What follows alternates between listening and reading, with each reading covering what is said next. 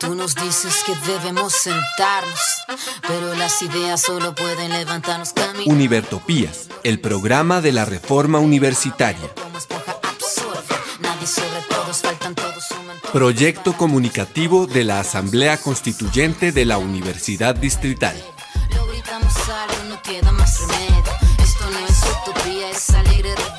Por una educación como derecho y bien común. Escúchenos en frecuencia libre en las redes sociales y los espacios de encuentro ciudadano de la universidad, el campo y la ciudad.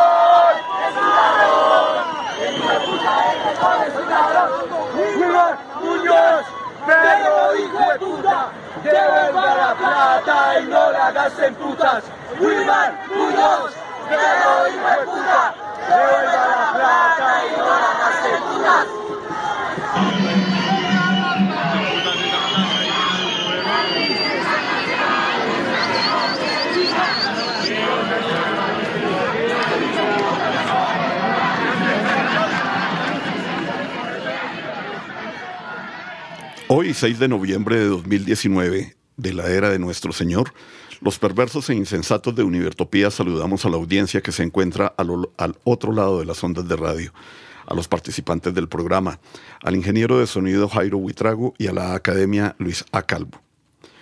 En nuestra emisión tenemos como temas, en primer lugar, la reforma. Escucharemos a la profesora Olga con su cápsula y haremos un debate de cómo afrontar lo nuevo. En segundo lugar, tendremos noticias de la U con sus contenidos, definiciones de las asambleas y gran marcha universitaria de los disfraces, pronunciamientos del Consejo Superior Universitario y del Consejo Académico. ¿Y qué más hay sobre la corrupción en la Universidad Distrital? En tercer lugar, en el plano nacional, eh, muere el sociólogo y periodista Alfredo Molano, se cae el POT, paro del 21 de noviembre, vigorosa movilización en Chile y movilizaciones en Haití y Panamá. Escuchemos la pieza musical Somos Pueblo de la cantautora Mónica Rocha, profesora de la ASAP, bajo la producción de Charry Belmar.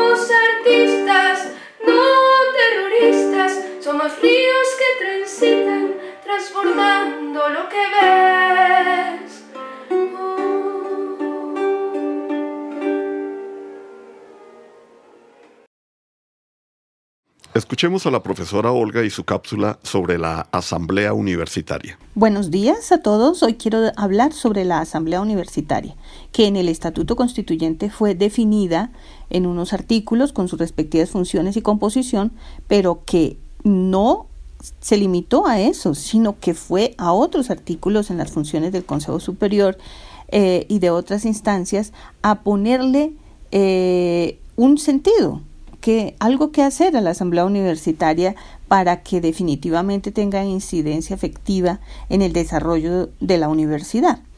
Bueno, uno de estos está en el artículo 148 que se llama Aprobación de Políticas y Estatutos. Y oiga, se había escrito una frase que dice así, haber sido discutido y aprobado por la Asamblea Universitaria, cualquier aprobación de políticas o modificación de estatutos. Y se había escrito un párrafo enseguida hablando de los procedimientos que debían eh, surtirse en caso de haber discrepancias entre la Asamblea Universitaria y el Consejo Superior. Bueno, en la contrarreforma desaparecen flagrantemente esas dos frases. Entonces, eh, pues quedó la Asamblea Universitaria en la contrarreforma volando, quedó solo el cascarón. Sí, se va a conformar, pero no va a tener esta función tan importante. Por eso es muy preocupante eh, la situación actual de la universidad, en donde eh, se exige la instalación de una asamblea universitaria. Bien, no es malo que haya una asamblea universitaria, por supuesto que no, y seguramente dinamizará ciertas eh, cultura, por lo menos en la universidad. El problema es que aun cuando esté redactada en términos del estatuto constituyente, si el estatuto general eh, constituyente no se expide, entonces ¿en qué marco va a funcionar esta asamblea universitaria si dentro de las funciones de los procedimientos instalados en el Consejo Superior no va a existir ese procedimiento? Entonces, quedaríamos pues otra vez luchando para volver a conseguir lo que ya habíamos conseguido. Pero el ataque a la Asamblea Universitaria no terminó ahí. Luego sigue el régimen de transición, que sería cómo pasar de esta universidad a la nueva universidad. Se había pensado que era la Asamblea Universitaria quien iniciaría a liderar el proceso de transición, eh, convocando profesores y tal.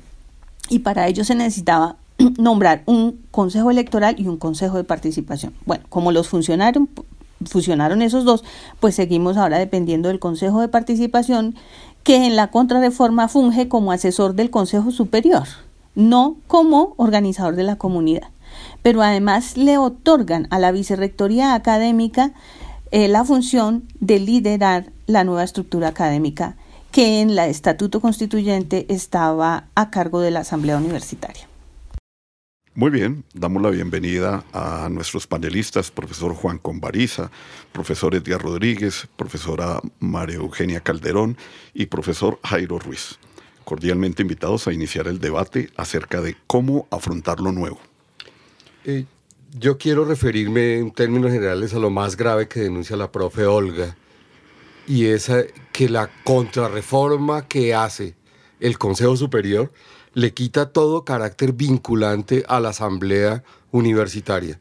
Y es simplemente una figura, un estorbo más que reducida a formular propuestas sin que ello implique que el Consejo Superior tenga la obligación de hacer el trámite de ellas. Es simplemente una cantaleta de la comunidad, queda reducida a eso, eh, para dialogar sin que sus acuerdos tengan un carácter vinculante. Y, ahí está claritico el, eh, miedo al cambio, a la resistencia y el afán de mantener las costumbres de siempre de una burocracia corrupta que eh, se ha mantenido en la universidad y nos tiene como estamos. Quiero subrayar también que esta, la concepción de asamblea universitaria se comprende en el marco de un estatuto general, de un proyecto de universidad. Y la contrarreforma hecha por el Consejo Superior no entiende eso. Eh, simplemente hace un poco de remiendos con la intención que acabo de mencionar, pero no entiende que la asamblea universitaria es la voz de la comunidad universitaria y la que es autónoma es la universidad, la comunidad. Allí funciona lo académico. Insisto en que no puede estar reducido lo académico a lo administrativo en la universidad y la asamblea es la diferencia en ello. Bueno, yo quisiera eh, poner este, este análisis como en, varios aspectos. Uno es el tema de la periodicidad con que se cita esta asamblea y, y que cuánto dura, cuál es el periodo institucional de los miembros de esta asamblea. Y dos, tener en cuenta que en este momento se tramita a petición de la, o sea, de lo construido en la mesa de diálogo, un proyecto de acuerdo de constitución de una asamblea que nos pone en un tercer momento. Es decir, tenemos Estatuto 2017, tenemos eh, eh, la contrarreforma que ha construido la Administración con el Consejo Superior Universitario en esa comisión de verificación y es el momento del documento que viene tramitándose a través de la mesa de diálogo. Entonces, en el primer sentido, que es eh, mirar ese, ese tema de la composición y la y el periodo institucional de los miembros de la Asamblea, es preocupante algo que, que se ha venido quedando como en el tintero. Y es que en el Estatuto 2017 se decía claramente que el periodo institucional para los eh, representantes de la Asamblea Universitaria era de dos años. Eso es un parágrafo del artículo 46 del documento 2017, parágrafo pues que fue borrado, omitido por la contrarreforma. Esto deja un vacío que posiblemente genere problemas de operativos ya al momento de convocar la asamblea, pero a veces pareciera que es como muy muy propicio eh, como buscado para generar esa eh, inestabilidad de la misma Asamblea. ¿A qué me refiero con ello? El que exista un periodo institucional garantiza que de existir una modificación de estatutos o un documento de reformas a la universidad o de política de mediano y largo plazo, pues se tenga eh, la esencia de la asamblea ya constituida y convocar una sesión extraordinaria, por ejemplo, no se vuelva imposible. Cuando en la contrarreforma se dice que simplemente se sesionará cada cuatro años por un periodo de tres meses, pues claramente le da un, eh, un periodo de vida de tres meses a esa asamblea de llegarse a requerir una citación extraordinaria, entonces toca convocar nuevamente elecciones de esa asamblea. Es decir, una necesidad de modificación de un estatuto tendría que esperar todo un proceso de, elecciones para conformar la nueva asamblea, citar extraordinariamente y luego levantar. Eso hace muy difícil la operatividad de esa asamblea, adicionalmente a todo lo que dice la profesora Olga ya, que en la contrarreforma pierde totalmente el espíritu de la asamblea. Ahora me voy a referir al tercer escenario que surge en estos días. El documento que viene construyéndose desde la mesa de diálogo pues recoge mucho del espíritu original, no obstante no deja plasmado en su integralidad lo que era esa concepción de asamblea y tampoco resuelve el tema de cuál es el periodo institucional de los miembros de esa asamblea y cómo operar en el momento en que se necesite una citación extraordinaria. Pero adicionalmente a ello, la curiosidad me lleva a pensar, oiga, el documento de 2017 he escuchado en estos días en asambleas algunos profesores que dicen que el documento de 2017 era abiertamente ilegal porque violaba la ley 30. Eh, un documento que fue construido por uno de los miembros actuales eh, del Consejo Superior Universitario, en ese momento era el delegado de la Secretaría de Educación del Distrito, el doctor eh, Gustavo Fierro, en ese momento le hicieron la revisión jurídica, él también es, abogado, le hicieron la revisión jurídica a los asesores que la universidad contrató para ello y le dieron viabilidad jurídica a ese componente. Luego esta, esta comisión de verificación que está integrada mayoritariamente por los miembros de la administración y algunos miembros del Consejo Superior que asisten, pues dicen que es abiertamente ilegal, sin aportar un fundamento real a esa afirmación y que por ello tienen que hacer todas estas eh, modificaciones que a mi juicio son mutilaciones. Luego surge un documento de la mesa de diálogo concertado que recupera en parte el espíritu del documento 2017 y este sí resulta legal. Yo quisiera entender esos argumentos, no los entiendo realmente. Yo quisiera hacer solamente una mención. La asamblea universitaria que se propone en el 2017 es tal vez lo más avanzado que se ha hecho en asambleas universitarias en toda la geografía latinoamericana, por lo menos. Es muy positivo lo que desarrolla la Universidad Autónoma de México, lo que se desarrolla en Chile, incluso lo que desarrollan las universidades privadas aquí con sus egresados y los claustros de docentes. Pero en la universidad pública hay el desarrollo en la Universidad Nacional, pero fundamentalmente lo que se plantea en el 2017 era bien, bien interesante. Incluso la de 2015, que se revaluó por parte del Consejo Superior Universitario en una de las observaciones que se hizo en términos de que esa de 2015 rompía la ley 30, porque efectivamente se la rompía por la definición. En la definición era un ente decisorio y un ente de gobierno de la universidad. No de participación simplemente, sino de gobierno de la universidad. Y en ese orden de ideas, las funciones que se plantearon allí se desproporcionaron en términos de que a pesar de que la definición era que era un órgano de gobierno y de dirección de la universidad, además de participación, las funciones quedaron muy abiertas. Por eso eh, el que se hace en el 2017, a pesar de que dice que es un órgano de participación, cuando se caracterizan las funciones y se caracteriza lo que dijo la profesora Olga en los parágrafos de diversos sitios del articulado, deja ver que es algo completamente participativo, pero que incide en las decisiones que el Consejo Superior va a tomar. Incide porque el Consejo Superior está obligado a recibir los documentos de esta asamblea y está obligado a deliberar con ella en caso de que no esté de acuerdo en la toma de la decisión que se estableció en la asamblea. ¿Qué ocurre en, el, en la contrarreforma? En la contrarreforma definitivamente es un órgano de deliberación que puede o no incidir en la toma de decisiones del Consejo Superior. ¿Y qué ocurre con el mixto?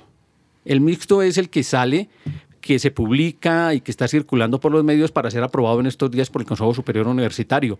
Es una mixtura entre el del 2017 y el del 2015. Y tiene algo de lo que tiene el de la contrarreforma, que es lo más negativo. Son los tres meses de los que habló María Eugenia. Porque le pone una cota a la Asamblea.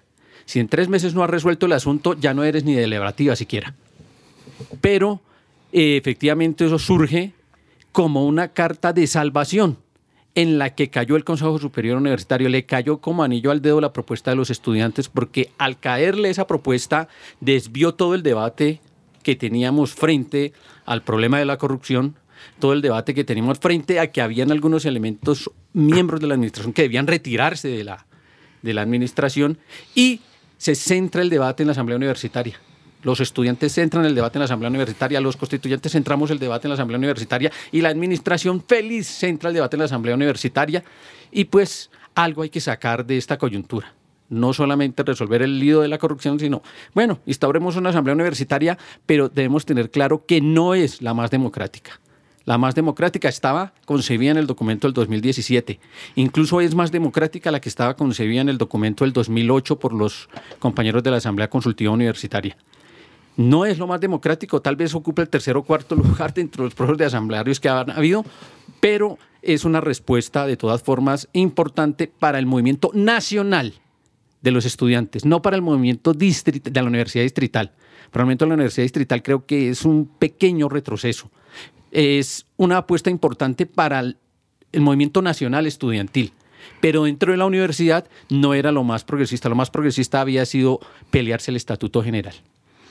A mí hay algo que me parece bien interesante de este momento y es entre la incertidumbre y la presencia. O sea, nos encontramos con los chicos a diario, ellos no saben qué están haciendo, por qué lo están haciendo, tienen actitudes y comportamientos que los mueven, pero toda esta información que nosotros apenas medio arañamos, ellos la desconocen en gran parte. Y sin embargo somos partícipes de eso, ¿no? El arco no es el nuestro. O sea, el arco de esta discusión empezó pues en la historia, con la autonomía universitaria, con la decisión de la universidad y la universalidad. Entonces es bien interesante usar este momento de tránsito, este paro, mientras toman decisiones, para aprender a asamblear, a discutir. Digamos, diariamente tenemos que confrontar eso, temáticas, situaciones, formas de operar, con chicos que han tenido tristemente una formación básica muy deficiente, que no tienen nociones de historia y geografía, o sea, no saben pararse en un lugar. Ellos ven donde los ponen. Entonces, estos juegos, eh, diría yo, retóricos, que nos retuercen las posturas, son parte de lo que tenemos que aprender. Digamos, a mí... Eh, la experiencia de desde el arte acercarme a la institución universitaria ha sido muy interesante porque siempre he llegado a, aunque se molesten muchos amigos músicos, a diálogos de sordos. Porque cada quien tiene su postura, su verdad y mira desde donde quiere. Entonces yo estoy seguro que en el fondo cualquier profesor que argumente que no, que esto es ilegal y el otro que dice que no, que lo ilegal es esto, así esté alineado con una ideología, su acción yo la considero honesta en alguna parte. Por algo toma ese partido. El problema es que toma ese partido seguramente sin considerar las otras perspectivas, que es lo que hace las artes. Digamos, yo tuve la oportunidad en la privada, ¿no? En una universidad privada, de participar en uno de los primeros proyectos de investigación que financió Colciencias, que eran interdisciplinares. Entonces estábamos docentes de educación, de ciencias y de artes y de... Había otras dos facultades, no recuerdo ahorita. Entonces era muy interesante cómo, sí, claro, a mí me permitían entrar, yo podía hablar, pero lo que yo decía nunca lo tenían en cuenta, ¿no? Y todo el tránsito que implicó desde ese primer momento, todos muy amables y muy respetuosos con la persona del profesor, pero absolutamente sordos a un discurso que genera otros paradigmas. O sea, el arte no es lineal, el arte es aleatoria, el arte es momentánea, el arte es instantánea y abarca perspectivas distintas. Es como, digamos, en la SAB, la particularidad de artes escénicas es que articula el desarrollo académico con los géneros, ¿no? Tragedia, comedia, farsa, melodrama, todo esto, ¿no?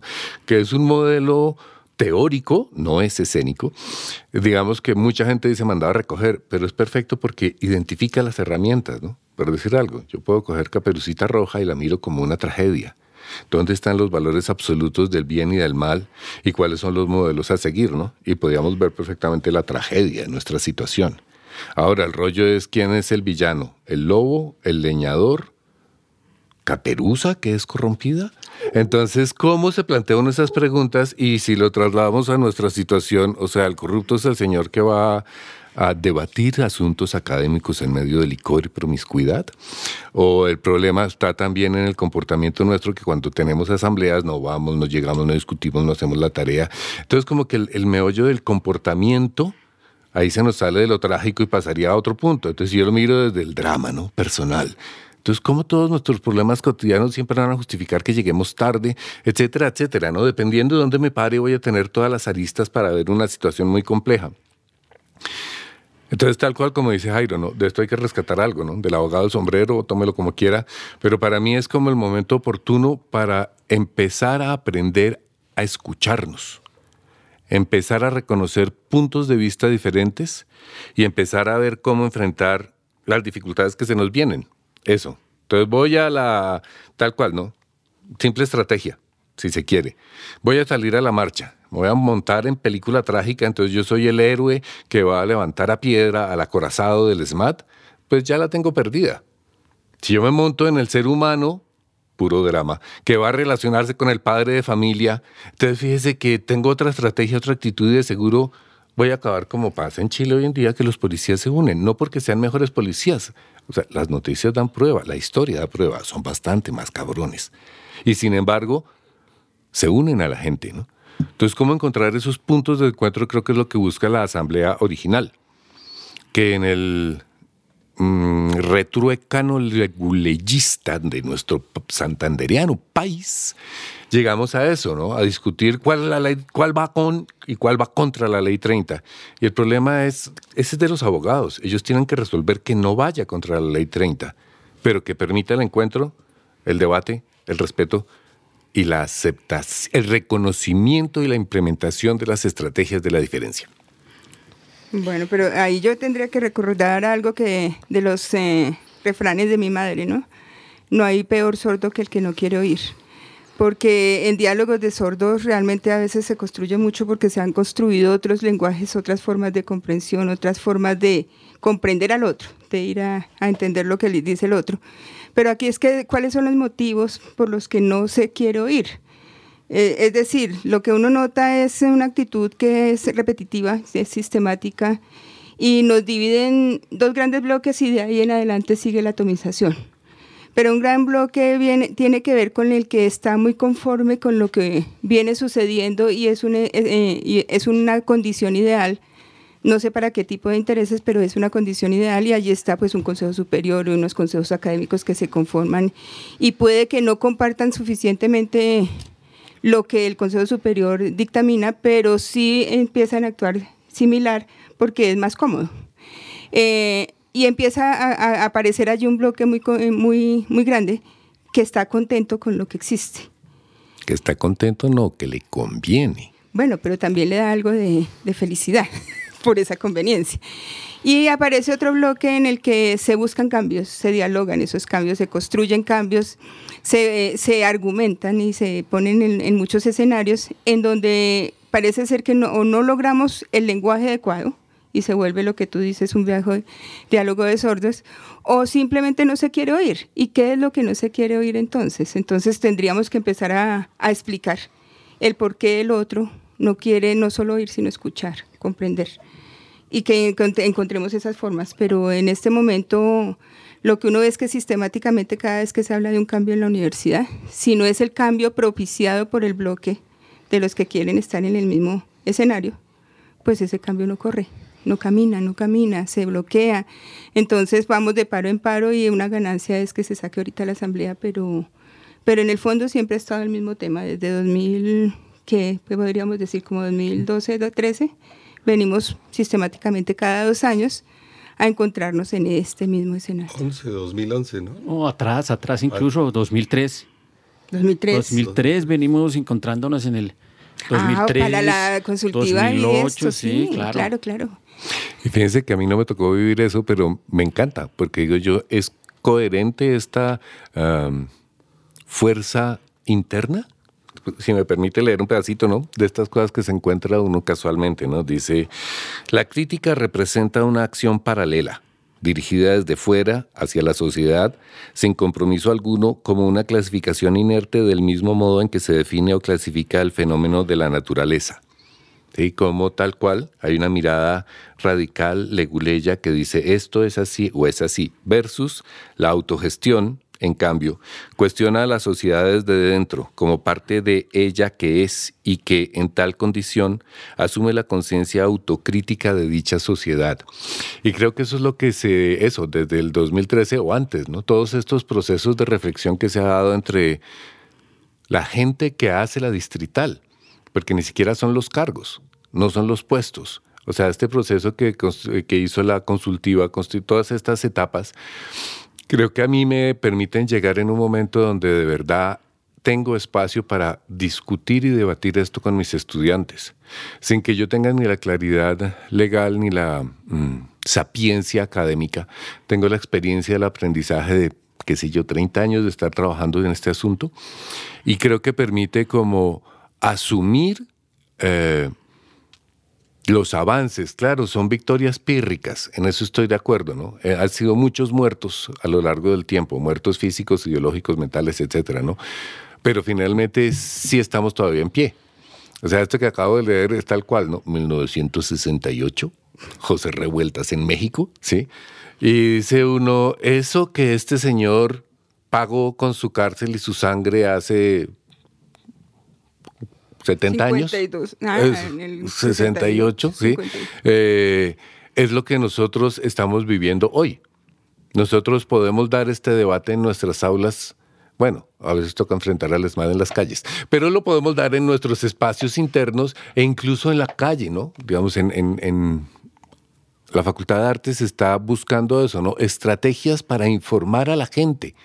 No solo informar hacia adentro, sino informar hacia afuera de qué es lo que implica esto, la conciencia de la sociedad, el usar la universidad como espacio de reflexión y no como uh, gallinero de empleados, porque es eso, ¿no? Entre la mentalidad es clarísimo, o sea que yo no tengo para qué ponerme a discutir sobre si es o no eh, capitalismo salvaje. Yo tengo que hacer la práctica vital e impedir que el capitalismo salvaje se tome mi espacio. Y creo que en esa doble discusión es donde está. Siempre encontraremos el sujeto que toma la bandera contraria, la bandera del, comillas, villano. Estaríamos en el melodrama o en la tragicomedia, ¿sí? Y creo que hay un problema real, digamos, como en la, reflexión general que yo hago, ¿no? Fíjense cómo todo el movimiento de finales del siglo XX, todo este rollo de tercera ola, de cantidad de cosas, de reflexiones, como encontrar el camino del medio, ¿no? Está articulado con haber descubierto a Sun Tzu y el arte de la guerra para la gestión, la política, la administración, todo.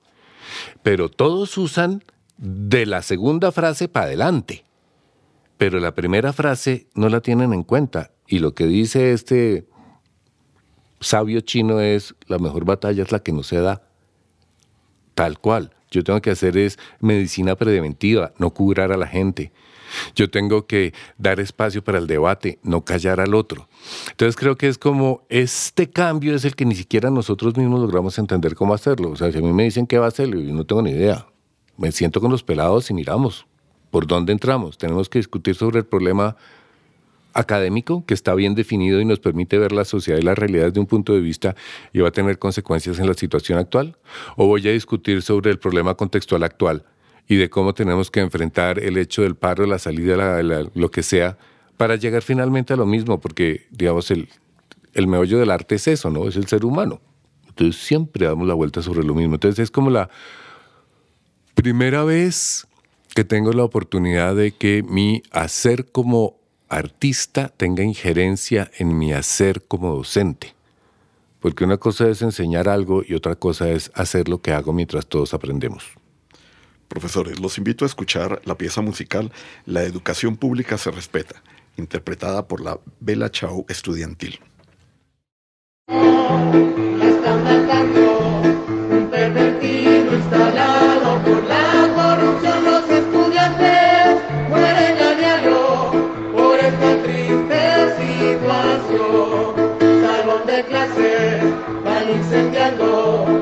Pervertido instalado por la corrupción los estudiantes van inculpados solo violencia y represión los estudiantes ya están cansados del pervertido instalado de la corrupción por eso unidos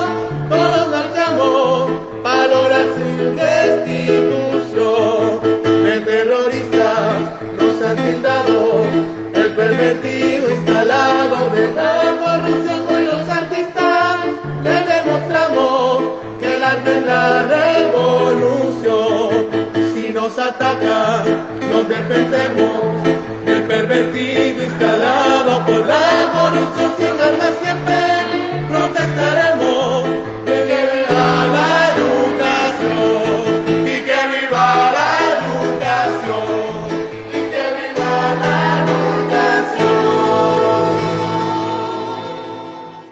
Continuamos con nuestro debate. Y bueno, un juego. ¿Dónde te paras y hacia dónde miras? Y cojamos como reglas estas eh, arcaicas y absurdas distinciones que hace los géneros dramáticos. Por ejemplo, la tragedia mira al cielo y al suelo. Hay una sola línea.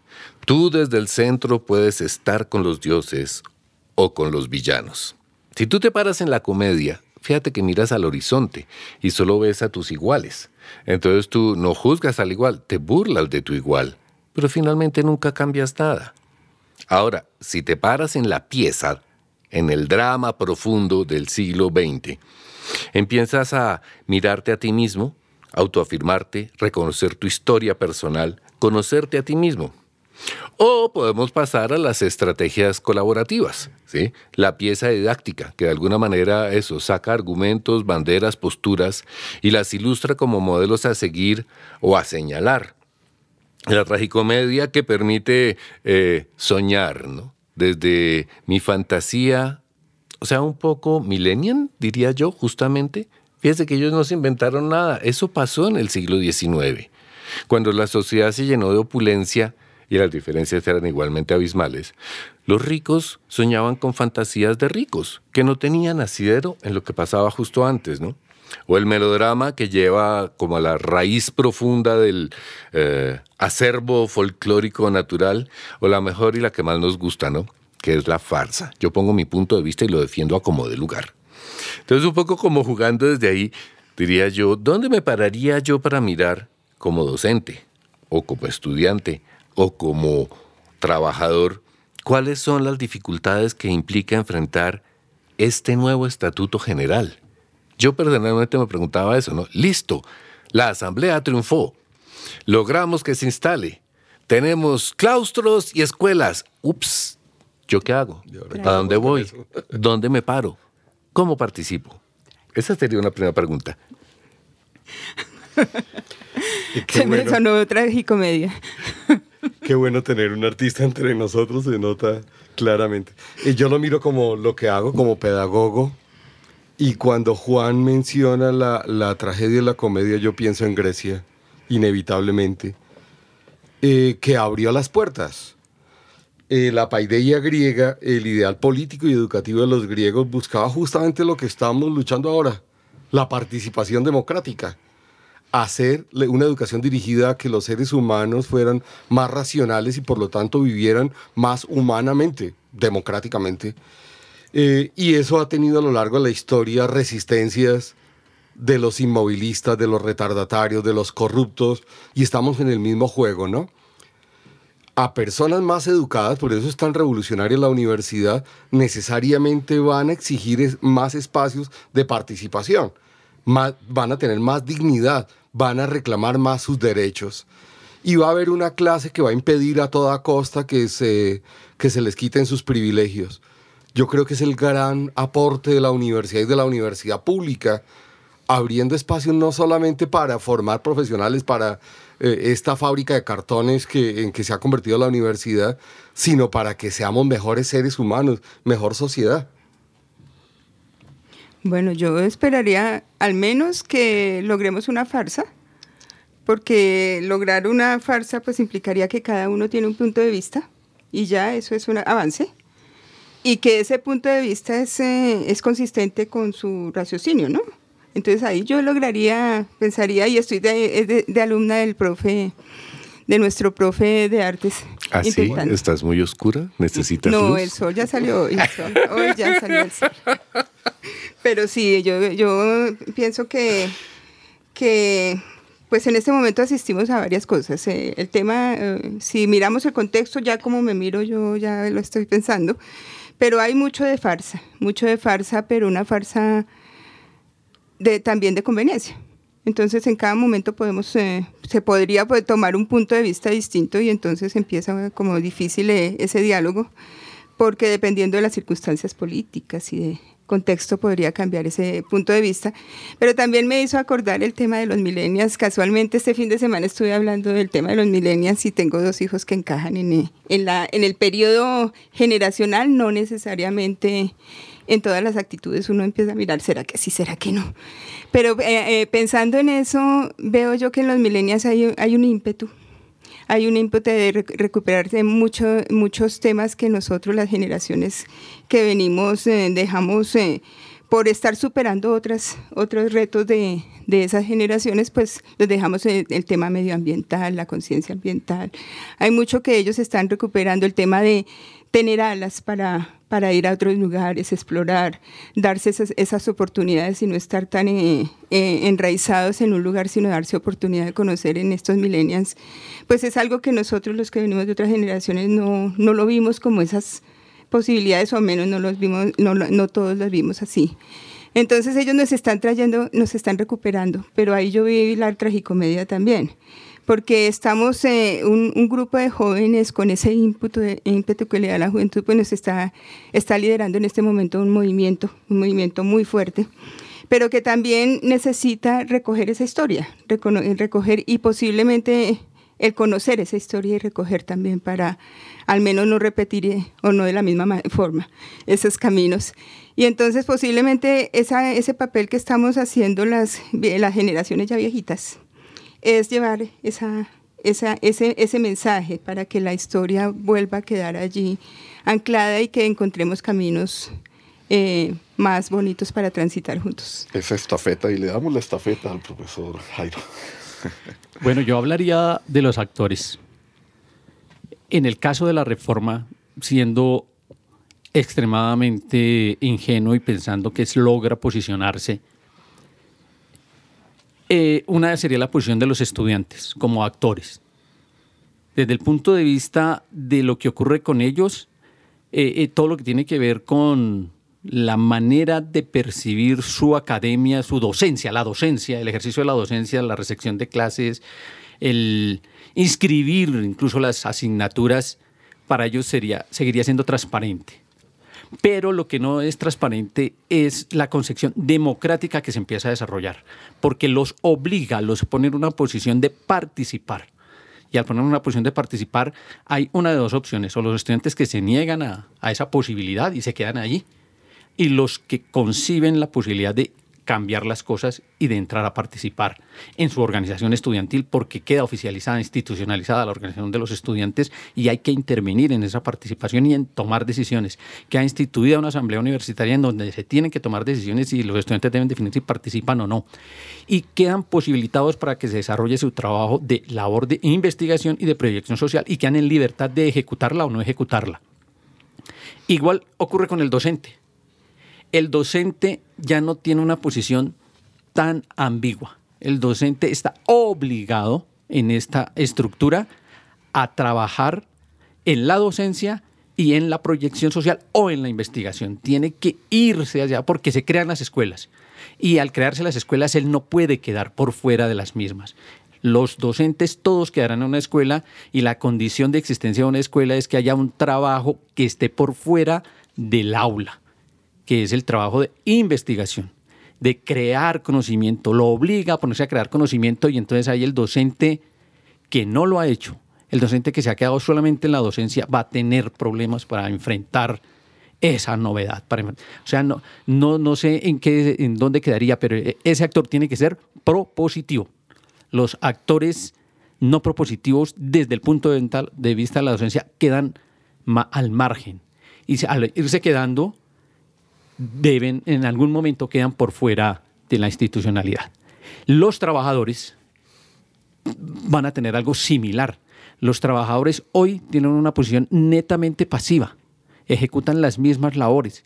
En este tipo de estructura que se propone aquí, la academia los arrastra.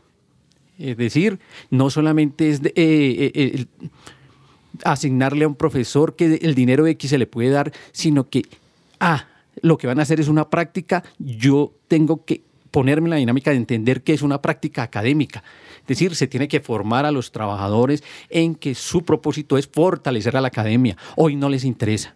Entonces, en ese orden de ideas, la, la transformación sí los arrastra los arrastra, a los trabajadores los arrastra y tienen la dinámica de tener que entender que la academia se pone al centro y que ellos son sujetos al servicio de la academia. En el mismo sentido, yo eh, quiero comentar lo siguiente, y, en el marco de la resistencia al cambio, ya he oído profesores que dicen, bueno, y si se aprueba la asamblea universitaria, ¿estamos maduros para asumirla, para enfrentarla? Eh, nunca lo vamos a estar totalmente, eh, pero es el ejercicio educativo más importante, porque la asamblea es el espacio de debate, lo, que es lo específicamente académico y es un laboratorio de país. Si somos capaces de demostrar que podemos superar nuestras diferencias racional y pacíficamente, eso es lo que el país está necesitando. La Asamblea reconoce la diversidad. Aquí estamos para pensar diferente, para sustentar con argumentos lo que pensamos, de manera que esos argumentos sean cada vez más racionales, pero también atender a la racionalidad de los argumentos del otro en ética, si el otro tiene mejores argumentos que los míos, tengo el deber de atender a su forma de pensar y enriquecer la mía por honestidad. Y lo peor, llegar a acuerdos. Tenemos el deber de, ser racionales por sí mismos, de ser razonables con los argumentos de los otros, pero de llegar a acuerdos y de ceder en los míos, porque es la única manera de convivir racionalmente con otros y de respetar los acuerdos. Qué difícil eso. Entonces, la asamblea no es un ideal eh, y hay que esperar que sea químicamente pura para que podamos algún día eh, aprovecharla. No, sino es una estrategia pedagógica, la más importante de todas. Y, y es el laboratorio social de Colombia, la universidad pública, donde se está demostrando con hechos que podemos convivir como seres racionales y democráticos. Me Bien. quedan dos eh, grandes ideas escuchándolos a ustedes. La primera de ellas me permite empezar a entender un poco la cuantización del ser humano y la mejor forma de verla es a través del arte. Profesor Juan, muchas gracias por sus eh, aclaraciones, por sus ideas. Y la segunda, eh, Newton nos enseñó que salir de la inercia requiere mucha fuerza. Y exactamente el cambio dentro de la universidad con los mismos actores va a ser muy difícil. Es contra eso, contra lo que estamos luchando.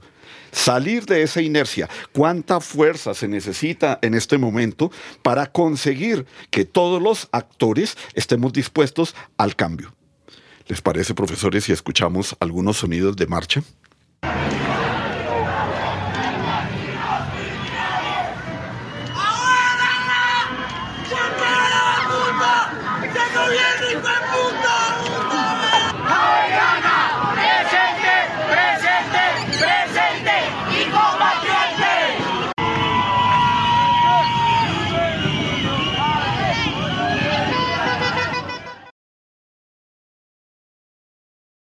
Bueno, fíjense que aparecen un par de temas, conceptos, no sé cómo llamarlos, que son bien interesantes. Hablan de los actores. Actores sociales, actores políticos, actores bélicos o actores de verdad, de los que se paran en el escenario y asumen el rol que les toca. Y ese creo que es el otro meollo. ¿Cuál es el rol? Yo como actor estoy más en lo personal, en lo subjetivo, en mis intereses. Pero mi rol no puede asumir mis problemas. Si a mí me contratan para una tragedia, tengo que creer en Dios o en el diablo. Si a mí me contratan para una comedia, tengo que pararme en mis zapatos y burlarme de los zapatos del otro. Si a mí me contratan para una farsa, debo llevar al extremo mis posturas sin importar qué tan grotesco sea. Y así sucesivamente.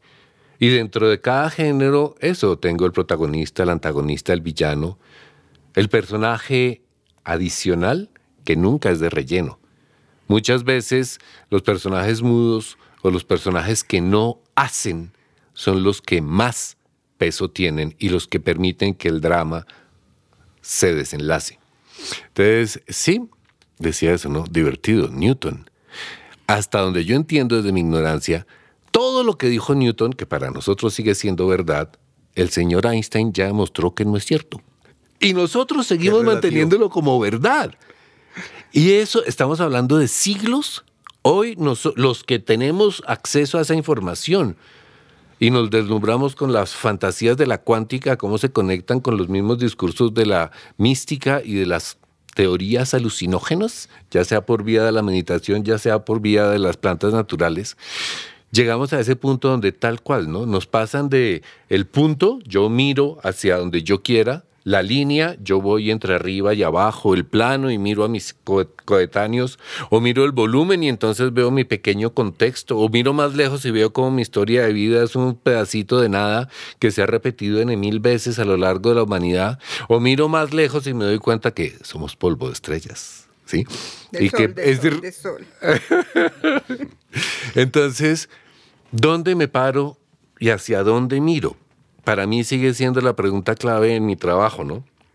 Entonces, digamos, me lleva a otra pregunta que es, estos cambios que traería el nuevo estatuto, que traería nuestras nuevas condiciones, y para no soñar tanto, suponiendo que nos acepten nuestra asamblea, todos los cambios que implica entrar en asamblea universitaria y confrontar el desafío de resolver nuestra realidad en menos de tres meses, ¿qué implicaciones tiene en la vida cotidiana de estudiantes y docentes?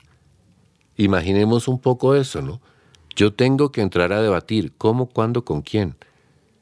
¿Cómo voy a llegar mañana? Si hoy quedó aprobado, ¿qué tengo que hacer hoy? ¿Cuál es mi función como actor para poder cumplir con el rol que debo desempeñar a partir de mañana?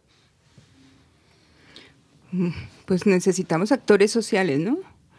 Más que actores, eh, como dices, de, verdad, actores de verdad.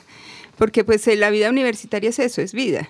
Es cada uno en sus zapatos, en su eh, desde su misma, sus propias verdades, porque las verdades son relativas, ¿no? Y las va construyendo el sujeto en la medida en que avanza en su vida y lo que para uno es una verdad absoluta, posiblemente para el vecino no la perciba de la misma forma.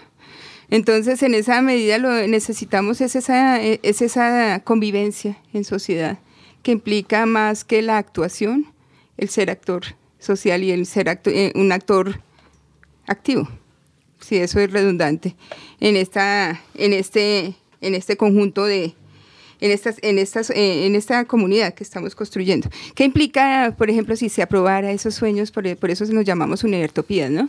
Ese sueño, si se aprobara el Estatuto General, es más, yo como soy un poquito eh, rebelde, entonces diría, no necesitamos la aprobación del Estatuto General si tenemos la fuerza, porque el sueño es poder tener esos escenarios en donde construyamos comunitariamente, donde logremos construir consensos, cosa difícil entre el profesorado particularmente, pero logremos construir esos consensos que nos permiten eh, cada día estar en, condiciones de mayor, eh, que, nos, que nos regocijen como seres humanos, pero que adicionalmente podamos retribuir en otros contextos lo que nosotros logramos.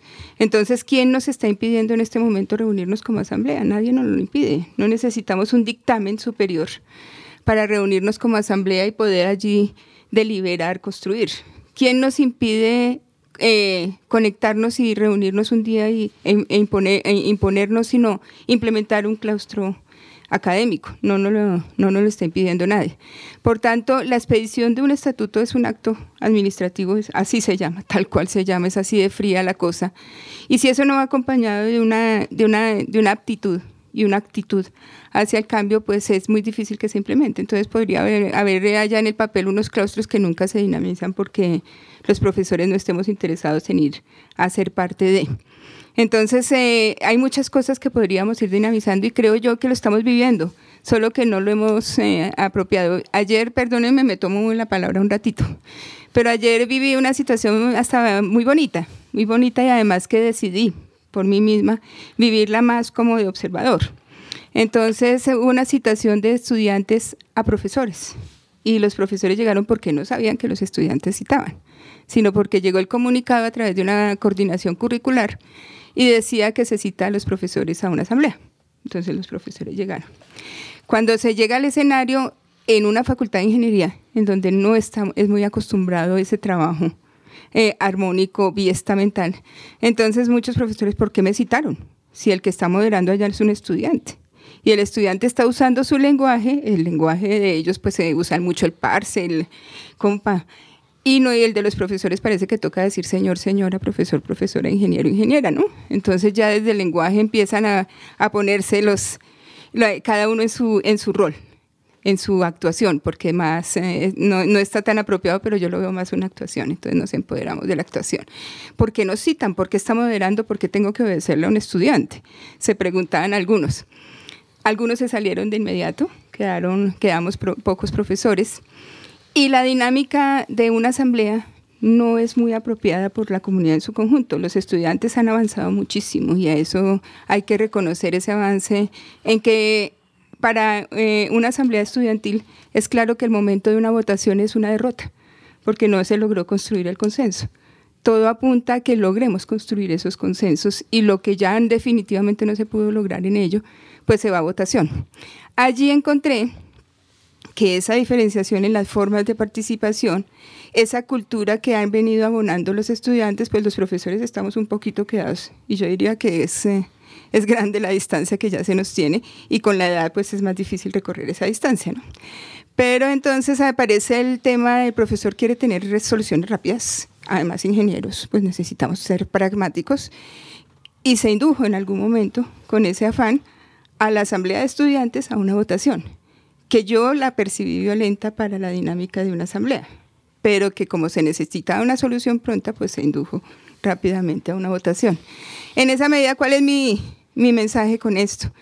Necesitamos irnos preparando como comunidad en, eh, hacia ese cambio y ese cambio es palotino, eso no se va a lograr con que mañana sale el Estatuto General y la cosa está resuelta, no, la cosa empieza la cosa empieza. ¿Y por qué no la empezamos antes? ¿Por qué no vamos apropiando esas formas de trabajo? Nos vamos convenciendo de que ese cambio es bondadoso para nosotros mismos como seres humanos.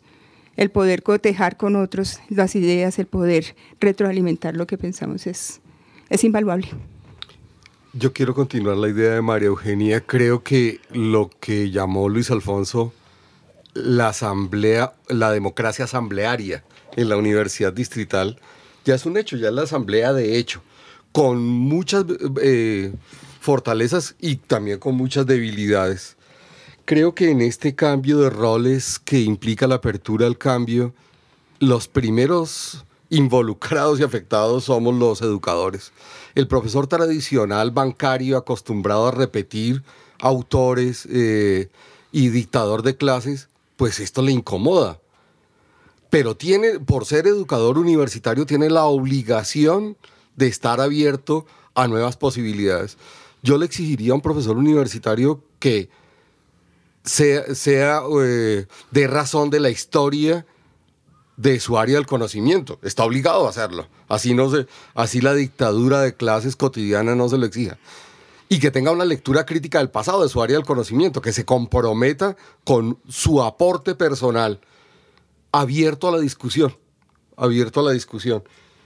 Creo que eh, la democracia asamblearia, eh, que es siempre perfectible, exige eh, profesores, primero profesores, todos estamos llamados a abrirnos al cambio. Pero con lo que decía María Eugenia, me atrevo a decir lo siguiente, el peor de los escenarios en un debate académico es llegar a la votación. Porque lo específicamente académico es la argumentación, es la capacidad que tienen los seres racionales de convencer a otros de la racionalidad de sus argumentos. Y, y si no somos capaces de abrirnos a los argumentos de otros, entonces toca llegar a votación y gana quien haya influido más en los otros.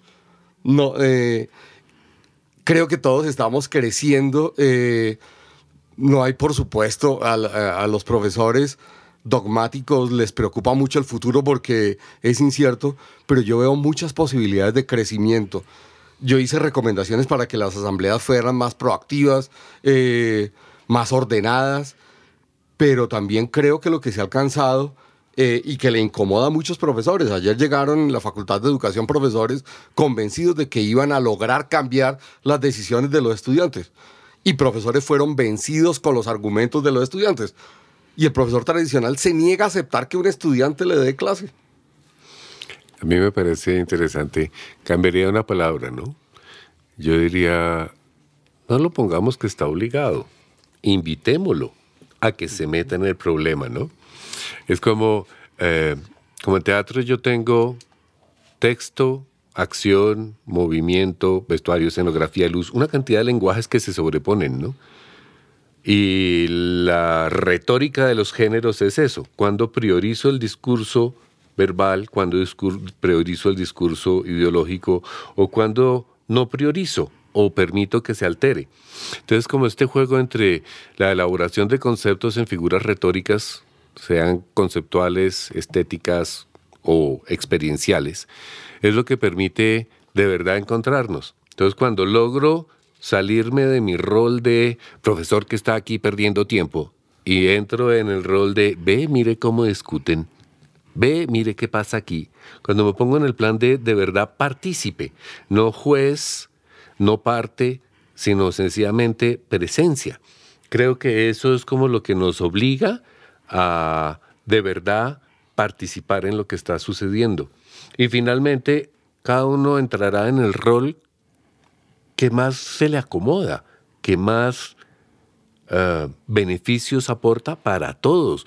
Porque con certeza, si yo miro afuera y tengo esa atención, yo miro adentro y tengo la misma atención, finalmente voy a hacer lo mejor.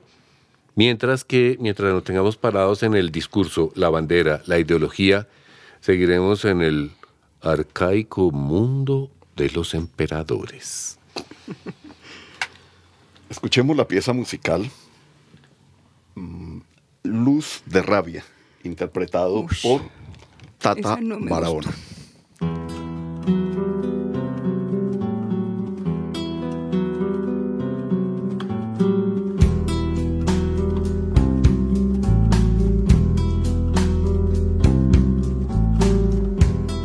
Sombra de muerte que se cierne en sus tierras. Perros verdes infringen el castigo con placer. Piedra contra la bala, fuego contra las leyes. Y el temor que se siembra, siembra la rabia también. Buses como luciérnagas Son el fruto del odio que sembró la sociedad. Y si no quieres eso, pues edúcalos con calidad y devuelve las tierras que robaste sin piedad.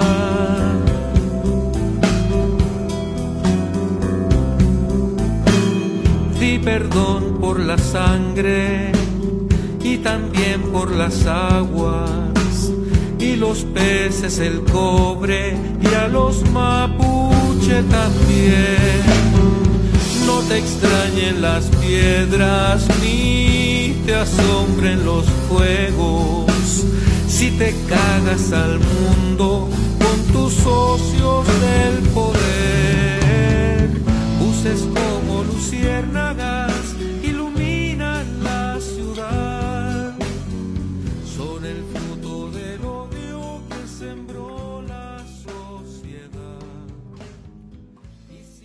Escuchemos las noticias de la U. estudiantes de la universidad que quieren contarnos por qué hoy, 31 de octubre, se sale a marchar. Bueno, primero que todo, eh, somos estudiantes de la Universidad Distrital. Eh, estamos en este momento en una situación de paro indefinido, exigiendo la instalación de la Asamblea Universitaria, exigiendo la renuncia de los implicados en los casos de corrupción a la Distrital. Eso pues en un, en un corto plazo de tiempo. La movilización de hoy se realiza pues en, en ese apoyo al paro pues de la universidad.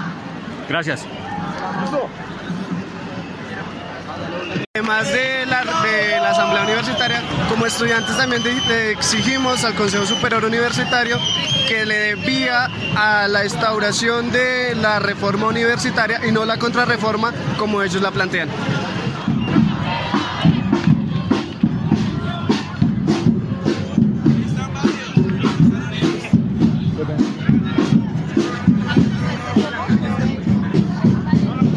En el Monumento de los Héroes cuando llegan los estudiantes que vienen desde la Universidad Distrital y se han unido con los estudiantes de la Universidad Pedagógica.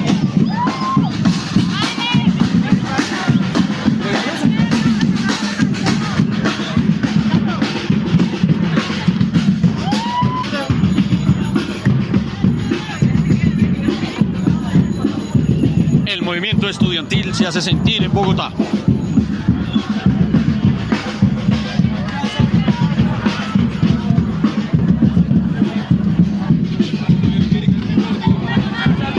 Sobre las seis y cuarto de la noche,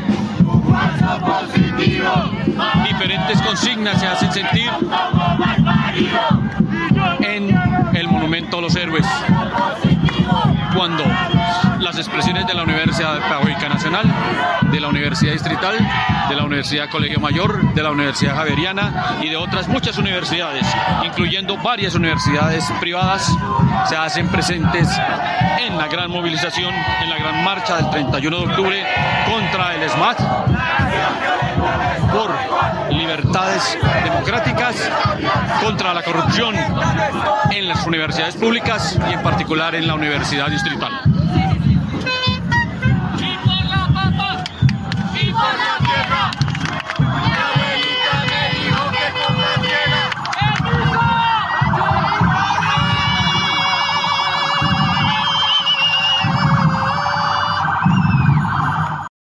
Y en las noticias nacionales tenemos Vamos a hablar entonces sobre eh, el caso de la muerte que se dio del sociólogo y periodista Alfredo Molano y en conmemoración de él se vamos a presentar dos archivos. Uno primero el saludo que hace Boaventura de Sousa y la entrevista que le hacen en la Universidad Nacional en el 2006 en el cual hace referencia a él al papel del periodismo en medio de la guerra.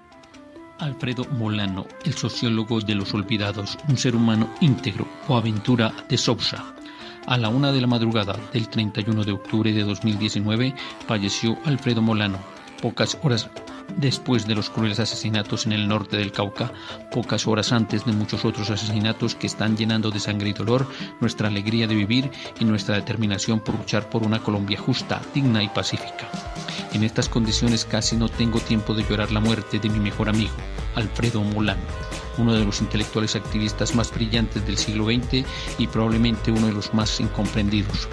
Tuvimos un maestro común, Orlando Fals Porda de él aprendimos que la ciencia propia de los campesinos, de los indígenas y demás pueblos olvidados, humillados y silenciados eran una inagotable fuente de enriquecimiento de las ciencias sociales y de las luchas sociales. Alfredo llevó esta lección a su máximo límite, hasta el punto de que muchos sociólogos y departamentos universitarios convencionales no reconocieron su trabajo como perteneciente a las ciencias sociales. Alfredo pagó un precio caro por esto tuvo dificultades en terminar su doctorado y solamente muchísimo más tarde fue reconocido por las universidades donde aprendió a ser sociólogo de los olvidados. Su método era sencillo, tan sencillo que ni parecía un método. Es por eso por lo que tantos lo ignoraron, o como muchos lo consideraban un escritor de ficción. Su método consistía en recorrer a pie, a caballo, en barco los rincones más recónditos de Colombia, la Colombia profunda, hablar con los campesinos más humildes, grabar horas incansables de diálogos y después de construir un texto suyo escrito en primera persona que se transfiguraba para dar cuenta minuciosa de la vida, del sufrimiento, de la alegría y de la lucha de la gente con quien convivía. Era una sociología cualitativa de nuevo tipo, una investigación activa participativa que llevaba más lejos las propuestas de Orlando en vez de dos narrativas paralelas como en Historia de la doble costa de Orlando, emergía una sola narrativa, la del campesino, que era también la narrativa de Alfredo, como si fuera la de todos los campesinas con quien compartió conocimiento. Su saber no era un saber sobre, sino un saber con. Las campesinas y campesinos que Alfredo personificaban eran personas sabias, racionales, emocionales indignadas por tanta injusticia, acostumbradas al sufrimiento y a la muerte, y al mismo tiempo con alegría de vivir, sorprendente y natural, pragmáticas para poder sobrevivir en una sociedad tan injusta y tan violenta. Esta sociología en primera persona que era de hecho la persona de todos, no cabía en el canon académico que, entre otras cosas, exigía notas a pie de página, referencias bibliográficas y objetividad. Alfredo era el más objetivo de todos los sociólogos que conocí, pero su objetividad no consistía en crear objetos de investigación postrados a sus pies, consistía más bien en elevar a tantos campesinos y campesinas de la condición de objetos de discurso de derechos humanos a la condición de sujetos, sentados a su lado mientras compartían saberes, miedos y esperanzas. Era una objetividad profunda porque no era neutral. Los años transcurridos entre 1998 y 2006 fueron los más difíciles. Fueron años de exilio debido a las numerosas amenazas de muerte de los paramilitares de la Casa Castaño. Cuando visitó a mi madre en nuestra pequeña finca en los suburbios de Coimbra, Portugal, ambos se apasionaron. Mi madre, nuestras gallinas, conejos, huertos, árboles, frutales, comida sencilla y sana significaban el regreso a su Colombia y sobre todo a la Colombia de su juventud. Mi madre era una campesina y por eso mismo bien conocida por él incluso antes de conocerla personalmente. Fue un enamoramiento que duró para siempre. Con el tiempo, mi madre me preguntaba ¿Cuándo volvería aquel señor tan simpático que disfrutó tanto en nuestras casas? En ese periodo colaboramos en un proyecto internacional que yo coordiné con el Centro de Estudios Sociales de la Universidad de Coimbra titulado Reinventar la Emancipación Social. Este proyecto incluía narrativas sobre líderes sociales que me permití llamar voces del mundo. Alfredo no podía faltar, debido a su condición de vida. Los textos fueron escritos en colaboración con María Constanza Ramírez Silva. Las voces que escogió fueron de dos líderes sociales, Gabriel Muyuyuy, indígena Iga, líder del movimiento indígena, profesor, senador y Gerardo González, campesino, guerrillero, es guerrillero, líder del movimiento campesino. Junto en anexo la versión de los textos en portugués e inglés. Lamentablemente nunca se publicó una versión en castellano. Releer a Alfredo hoy es una condición esencial para comprender lo que está pasando con el proceso de paz. Alfredo sabía que las condiciones estructurales internas e internacionales iban a hacer el proceso de paz un camino muy difícil, pero ni por un minuto dudó en participar en todas las iniciativas para poder concretarla. Era una esperanza desesperada, como la mía. Por eso aceptó ser comisionado de la Comisión de la Verdad y trabajó hasta el último minuto en las regiones que también conocía. Por eso insistió en que yo aceptara ser miembro del Consejo Asesor de la Comisión de la Verdad y por eso acepté. Honrar la memoria y el legado de Alfredo es saber que los asesinos, los sicarios, los mandantes de altos cargos y los ejecutantes de tantas muertes injustas de tanta gente digna y luchadora que por ahora parecen disponer de todas las facilidades para matar la esperanza de los humillados y ofendidos, acabarán por ser vencidos en nuestra querida Colombia, porque no desistiremos de enfrentarlos, porque somos más y mejores, porque tenemos la verdad, la ética y el futuro de nuestro lado, como canta el joven rapero John J. de Toribio. Nos están matando, nos quieren vencer por rechazar el sistema, pero no van a poder. El pueblo no se doblega. Coimbra, primero de noviembre de 2019.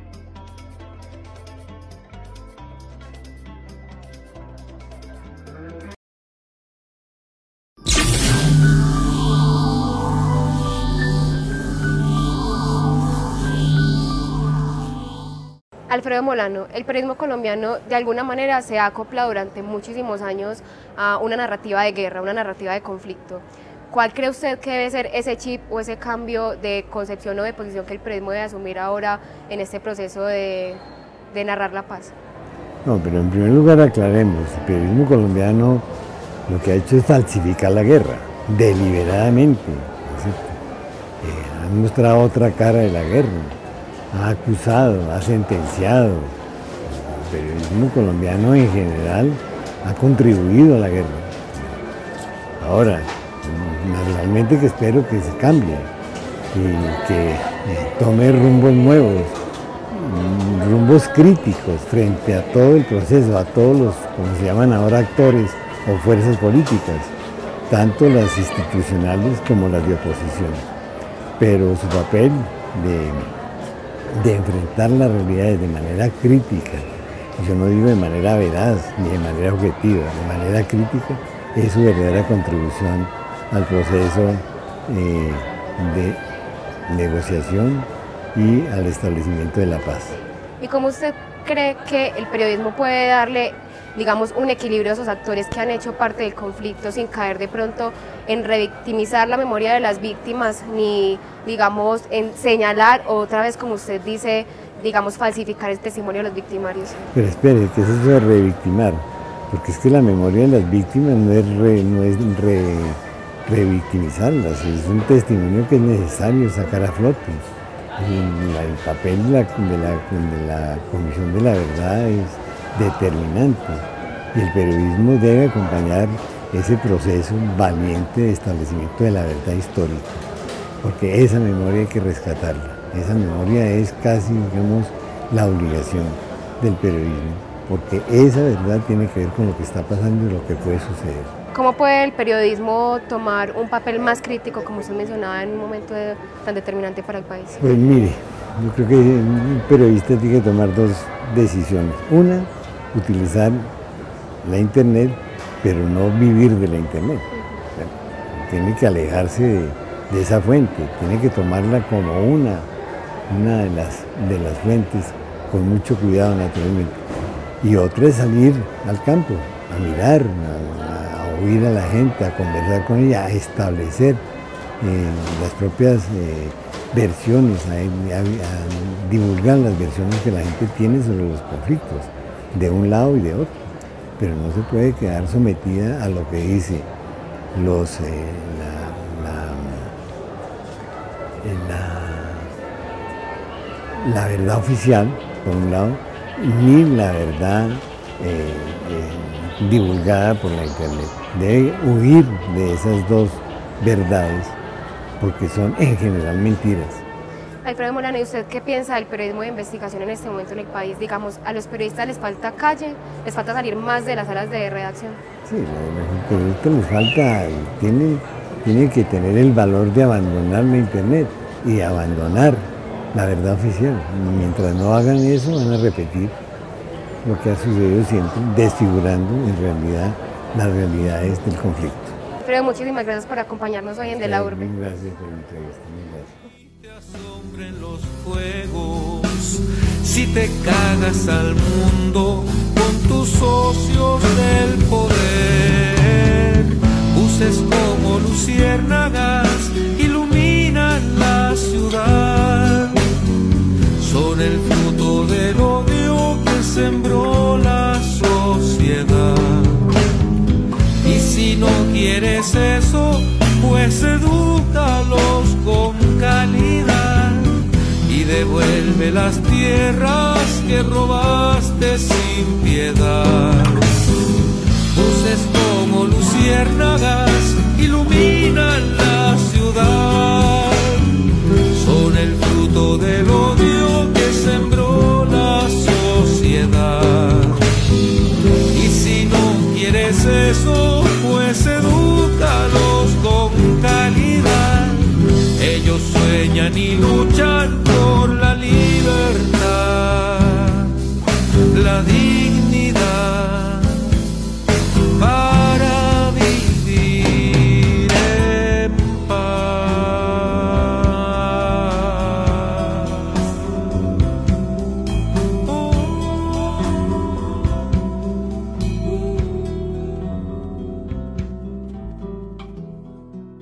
perversos e insensatos de Univertopías, agradecemos al ingeniero de sonido Jairo Buitrago, a la Academia Luisa Calvo y a quienes nos escuchan detrás de las ondas sonoras.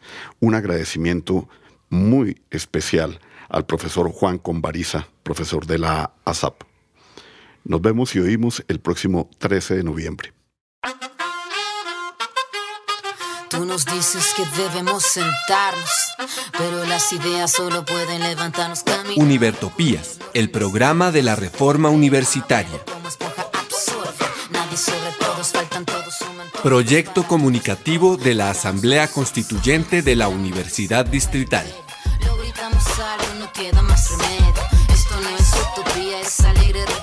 Por una educación como derecho y bien común. Escúchenos en frecuencia libre en las redes sociales y los espacios de encuentro ciudadano de la universidad, el campo y la ciudad.